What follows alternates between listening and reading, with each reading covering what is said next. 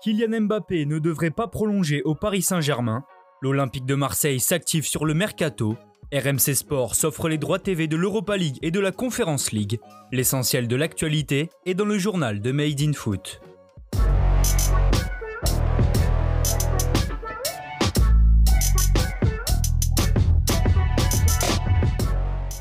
L'aventure entre le PSG et Mbappé toucherait à sa fin. D'après les informations de l'équipe, l'attaquant français de 22 ans aurait annoncé à ses dirigeants sa volonté de ne pas prolonger son contrat qui s'étend jusqu'en juin 2022. Cette décision ne serait toutefois pas irrévocable selon le quotidien, mais le scénario le plus probable est que le numéro 7 honore sa dernière année de contrat puis parte librement l'été prochain. Si la relation du clan Mbappé avec Leonardo n'est pas au beau fixe, le président parisien Nasser El Khelaifi se serait immiscé dans le dossier et espérait faire changer d'avis Mbappé. À Paris toujours, les arrivées d'Ashraf Hakimi et Gianluigi Donnarumma se précisent de plus en plus. En ce 1er juillet 2021, le gardien italien n'est plus lié au Milan AC et se retrouve donc libre de s'engager gratuitement où il le souhaite. S'il a déjà passé sa visite médicale, le transfert devrait être officialisé après l'Euro.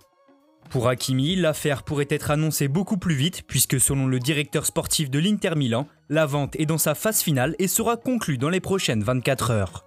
Pour rappel, le latéral droit marocain de 22 ans va s'engager pour une somme avoisinant les 70 millions d'euros. L'Olympique de Marseille accélère son mercato. Après avoir annoncé 11 recrues cet été, Pablo Longoria s'active pour tenir sa promesse. Le club phocéen aurait par exemple passé la seconde sur le dossier Luan Pérez. D'après les informations d'ESPN Brésil, Santos et l'OM auraient trouvé un accord pour le défenseur central. L'opération tournerait autour de 4,5 millions d'euros pour le Brésilien, déjà d'accord avec Marseille. Les derniers détails du transfert seraient actuellement en train d'être finalisés.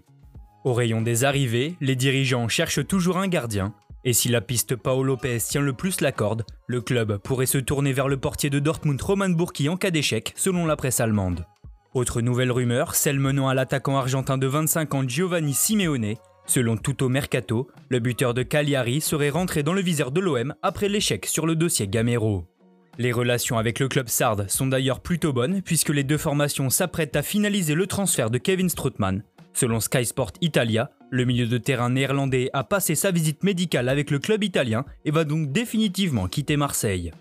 Strootman suivra ainsi les pas de Germain, Pelé, Kawi et Nagatomo, pas prolongés et donc arrivé en fin de contrat en ce 1er juillet. Après l'arrivée tardive de Christophe Galtier, l'OGC Nice peut de son côté enfin commencer son mercato. Le directeur général du club Julien Fournier a rappelé les ambitions du projet du gym et expliqué que plusieurs postes étaient ciblés depuis longtemps.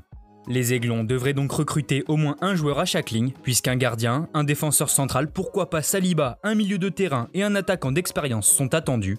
Côté départ, Maolida, Ensoki, Pelmar, Bambou, Trouillet et Lesmelou ne seront pas retenus selon Nice Matin, Concernant ce dernier, le gym espère en tirer 5 millions d'euros alors que Strasbourg est sur le coup. Depuis le fiasco Mediapro, la grande majorité des rencontres de Ligue Europa et Ligue Europa Conférence étaient sans diffuseur, mais cette situation est désormais terminée.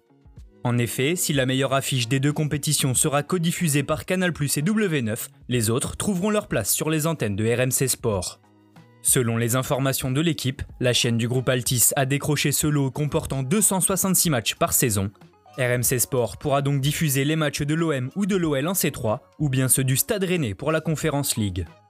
Merci à tous de nous avoir suivis, n'hésitez pas à vous abonner, liker et partager, on se retrouve très bientôt pour un nouveau journal.